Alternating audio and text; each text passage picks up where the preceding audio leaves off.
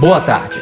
Nesse segmento do Visão Libertária, vamos ao artigo sugerido e escrito por Rodolfo Andrello, revisado por JJ Liber e narrado por Leafar. O único remédio custou ao SUS 2,44 bilhões de reais em 11 anos. Revela estudo.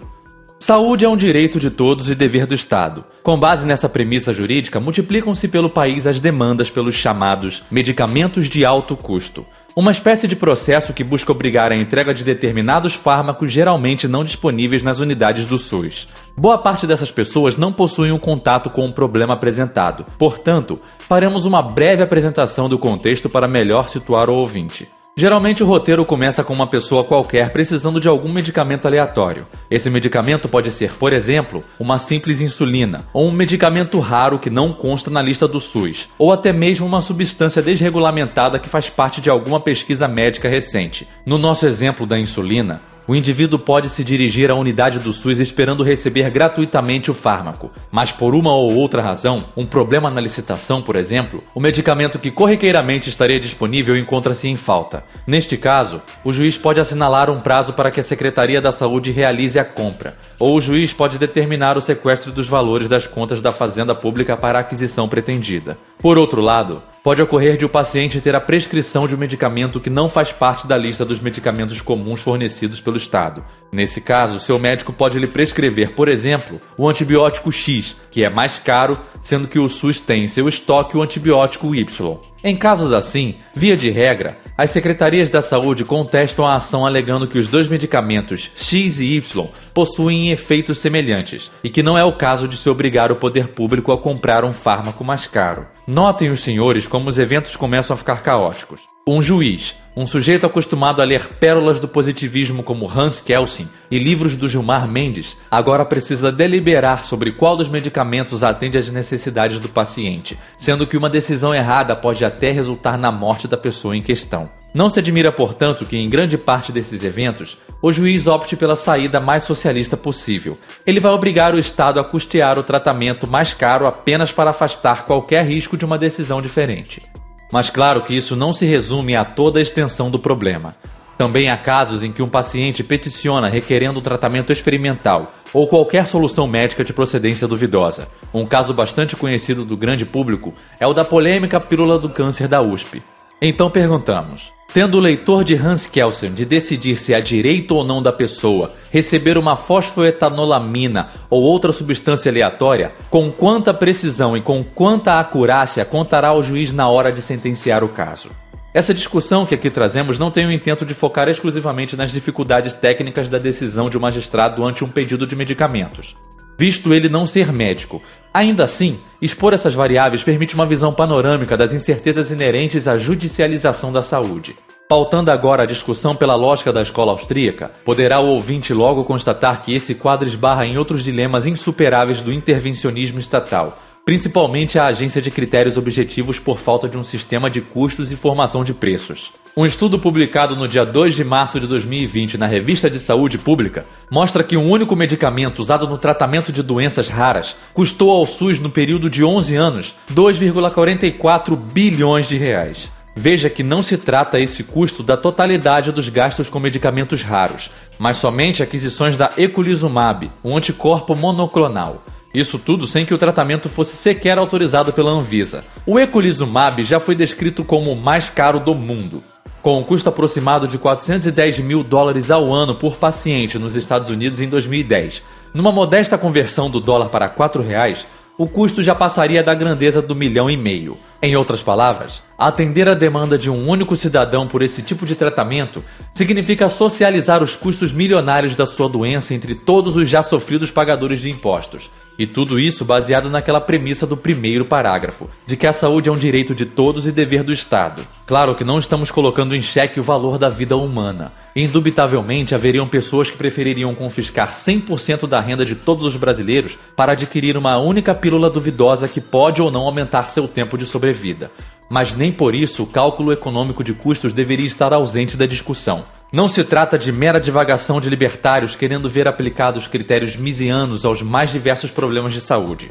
Em verdade, esse problema do cálculo já foi inclusive percebido por vários estatistas que trabalham com a judicialização da saúde. O problema, inclusive no meio jurídico, leva o nome de ativismo judicial, que é quando um juiz decide o caso mesmo sem a presença de quaisquer normas que o autorizem a decidir daquela maneira. Os argumentos críticos ao ativismo judicial também atestam que o juiz não tem conhecimento sobre o orçamento público, ou mesmo qualquer critério que o permitiria colocar na balança os custos inerentes a esse tipo de decisão. Porque, óbvio, recursos são escassos, e se um município gasta todo o seu orçamento na compra de uma única vacina, isso também implica em um expressivo número de pessoas que ficarão desassistidas face àquela questionável manobra orçamentária. Sem uma profunda reflexão, até poderia parecer mais humano bater o martelo em favor de uma pessoa sofrida e doente em casos como este, fazendo vista grossa para os problemas orçamentários. Mas o fato é que a ninguém cabe, nem mesmo a um juiz, a decisão de sacrificar a renda e as condições de subsistência de milhões de indivíduos em prol de um único ser. Ao contrário do que possa parecer, essas decisões socialistas são eivadas de uma incomensurável carga de egoísmo. É inclusive uma impossibilidade técnica fazer garantir que todas as pessoas tenham acesso a medicamentos milionários. Quem iria custeá-los? A perspectiva libertária é muito mais humana. O indivíduo incumbe a satisfação das próprias necessidades. A ninguém é dado o direito de confiscar os bens de desconhecidos para satisfazer as próprias necessidades. Se as posses do indivíduo não permitem pagar pelas suas necessidades, então que este convença os demais indivíduos a se compadecerem da sua situação e o ajudarem. E convenhamos, nem sempre é uma decisão sábia gastar fortunas com o tratamento médico. Um pai com um patrimônio de 10 milhões e três filhos terá que colocar em xeque a viabilidade do tratamento, caso, por exemplo, sua morte possa ser adiada por dois anos se ele gastar 100% da sua fortuna em um tratamento qualquer. Em casos assim, desistir do tratamento em prol do bem-estar da sua família seria uma decisão admirável, mas o Estado lhe permite socializar os custos com 200 milhões de pessoas estranhas, com as quais você não precisa se preocupar com o bem-estar nem com o futuro. Por isso dizemos que a solução socialista é a solução do mais puro egoísmo. Somente o caminho libertário permite fazer esse cálculo.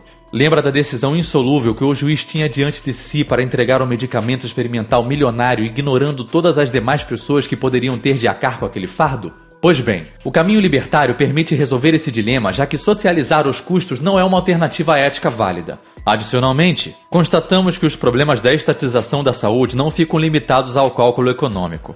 A matéria da Folha de São Paulo, de onde extraímos os dados, ainda apresenta a denúncia de um espúrio esquema de corrupção, em que das 414 pessoas que possuíam decisões judiciais para receber o fármaco Eculizumab em 2017, 28 não foram localizadas.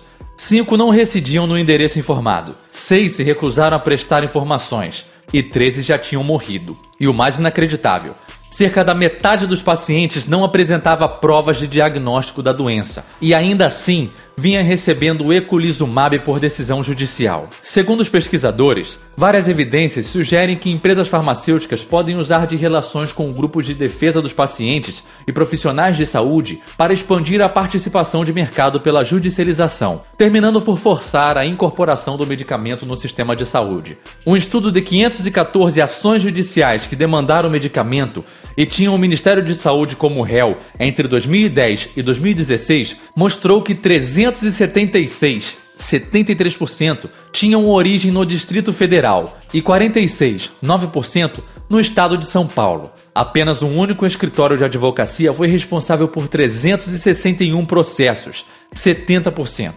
Ainda chama atenção o fato de que em 27,1% das ações sequer existia registro no nome do prescritor. Está, portanto, evidente que muito do que se vê como bom mocismo de pessoas empenhadas nesses esquemas de compras milionárias de remédios não é outra coisa senão o velho esquema de entregar a políticos e seus apadrinhados 500% do valor de tudo que é entregue à população. Em conclusão, declaramos nosso total repúdio aos que optam por romantizar o SUS e a coletivização da saúde porque essa não é outra coisa senão a opção pelo egoísmo, a opção pelo confisco e a opção por escravizar a todos em benefício de alguns. Quando aquele digital influencer aparecer na sua linha do tempo bancando preocupado com os pobres e com a defesa do SUS, reconheça-o por aquilo que ele realmente é, um hipócrita defensor daquilo que há de mais nefasto.